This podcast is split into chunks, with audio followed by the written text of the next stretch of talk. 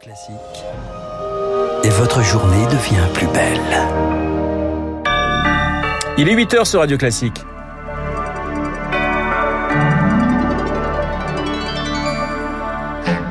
La matinale de Radio Classique avec Renaud Blanc.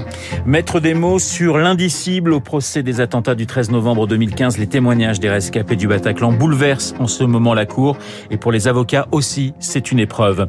Des policiers qui se déplacent directement auprès des victimes de violences conjugales pour recueillir leurs plaintes. C'est le dispositif que veut tester le ministère de l'Intérieur. Et puis, en Asie, l'étau se dessert face au Covid. Plusieurs pays se préparent à rouvrir leurs frontières. Direction le Japon dans ce journal.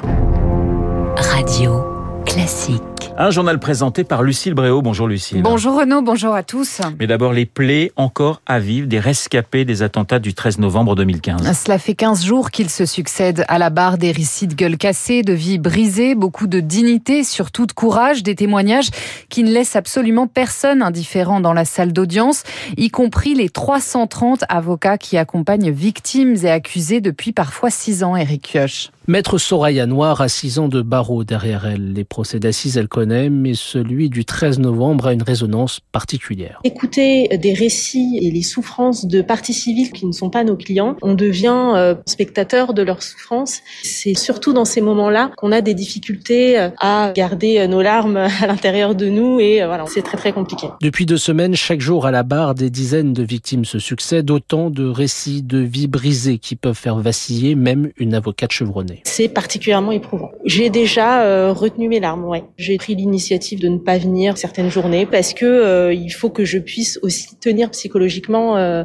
sur la longueur. Une assistance psychologique est présente chaque jour dans l'enceinte du tribunal. Depuis l'ouverture du procès, une centaine de victimes y ont déjà eu recours. Une vigilance particulière est également portée aux psychologues, comme l'explique Carole Damiani, directrice de Paris Aide aux victimes. Il y a un psy pour le psy, bien entendu. Ils sont supervisés. Pour le moment, le dispositif tient. Tout a été fait pour que l'équipe aussi soit protégée. Maintenant, il faut qu'on soit vigilant sur neuf mois. Le tribunal doit encore entendre près de 200 parties civiles d'ici début novembre. Le procès, lui, s'achèvera en mai 2022. Éric Koch qui suit pour nous ce procès des attentats du 13 novembre. Je vous rappelle que mon invité juste après le journal sera l'avocat Richard Malka, avocat entre autres de Charlie Hebdo. Trois lycéens liés à l'agression filmée d'une enseignante à Comblaville présentés devant la justice. Aujourd'hui, le principal mis en cause majeur sera jugé en comparution immédiate. Les deux autres mineurs seront présentés à un juge des enfants pour avoir filmé, filmé les images devenues virales. Question à présent, comment améliorer la prise en charge des victimes de violences conjugales? Le ministre de l'Intérieur, Gérald Darmanin, veut tester un dispositif pour que les forces de l'ordre puissent recueillir leurs plaintes en dehors du commissariat, chez une amie, un proche, dans une mairie par exemple. Une bonne chose pour l'avocate Michel Dayan, spécialiste du droit pénal de la famille, mais attention aux effets d'annonce. Pousser la porte d'un commissariat, c'est symboliquement super fort. Donc ça permet de contourner ce premier obstacle qui est ben j'y vais pas en fait. J'y vais pas parce que c'est trop difficile d'aller là-bas pour moi et puis en plus je vais attendre longtemps et j'ai le temps de réfléchir et de repartir. On vient chercher ma parole, c'est génial.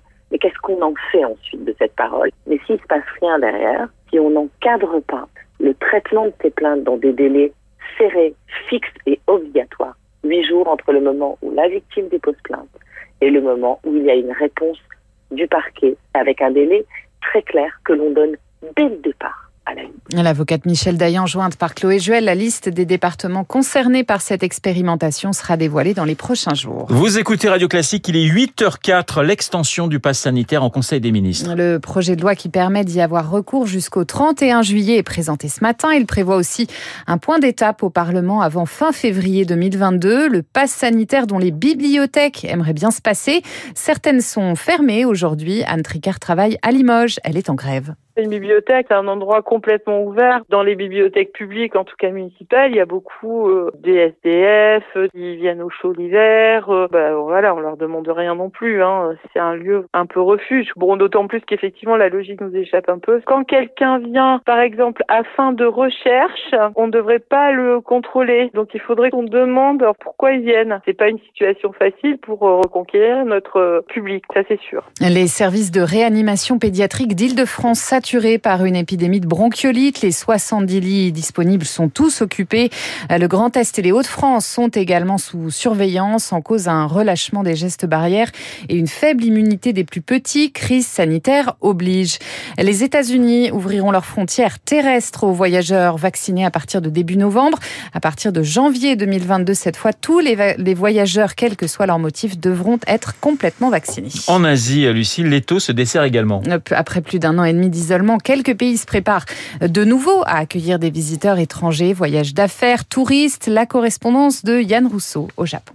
En Asie, c'est le début de la levée des barricades. Hein. Les gouvernements expliquent à leur population que le Covid est un risque avec lequel il va falloir apprendre à vivre et que la stratégie de l'isolement est maintenant trop douloureuse pour plein d'acteurs économiques. C'est ce qu'a dit lundi le Premier ministre thaïlandais lorsqu'il a annoncé que les touristes étrangers vaccinés allaient enfin pouvoir revenir à partir de début novembre sans faire de quarantaine. Alors, tous les touristes ne sont pas encore les bienvenus. Il faudra venir d'un pays à faible risque. Donc, pour l'instant, ça concerne la Chine, Singapour ou encore l'Allemagne. Mais la France devrait bientôt euh, apparaître dans cette liste. Bangkok a absolument besoin des revenus touristes il représente 12% du produit euh, intérieur brut. C'est la même chose à Singapour. La réouverture vient d'être enclenchée. Et cette semaine, les premiers touristes atterrissent aussi dans l'île de Bali en Indonésie. Alors, dans la région, deux grands pays euh, résistent encore à ce mouvement et restent presque complètement fermés. Il s'agit de la Chine et du Japon. Et eux ne donnent aucun calendrier de réouverture. Yann Rousseau, Japon pour Radio Classique. Lucille Emmanuel Macron investit dans la recherche médicale. C'est l'un des volets de son plan France 2030 présenté hier. Le chef de l'État veut produire 20 biomédicaments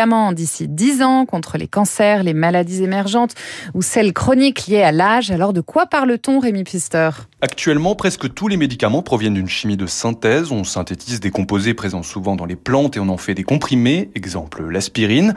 Les biomédicaments, eux, sont synthétisés à partir d'une source biologique, comme une cellule ou la protéine d'un organisme vivant, explique le professeur Gilbert Deray. La première, ça a été l'insuline qui a été produite comme ça dans des années 80. Et dans les toutes récentes, Novavax, le vaccin, qui, tenez-vous bien, est produit à partir de cellules d'insectes. Tous les anticorps que vous connaissez, les immunothérapies, sont des biomédicaments qui ont créé des révolutions thérapeutiques. Cette famille de médicaments est donc considérée comme le futur de la médecine. Ils permettent d'obtenir des principes actifs qui n'existaient pas.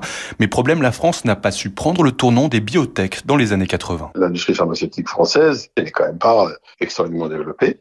Donc oui, euh, il faut que la France crée des biotech les jeunes pousses, on va dire, qui innovent, d'avoir des médicaments qui soient plus sûrs, plus efficaces, qui soient mieux tolérés. La course que les pays développés doivent se mener n'est pas une course aux médicaments chimiques simples, mais une course aux biomédicaments. Alors ils ont aussi des inconvénients, ils sont très chers à produire et cela signerait la fin des génériques, car les principes actifs, même une fois tombés dans le domaine public, ne pourraient être produits que dans des usines très complexes. Les précisions de Rémi Pfister. Et puis Omar Sy signe chez Netflix. L'acteur couronné de succès pour la série Lupin vient de signer un contrat avec la plateforme américaine pour développer de nouveaux films.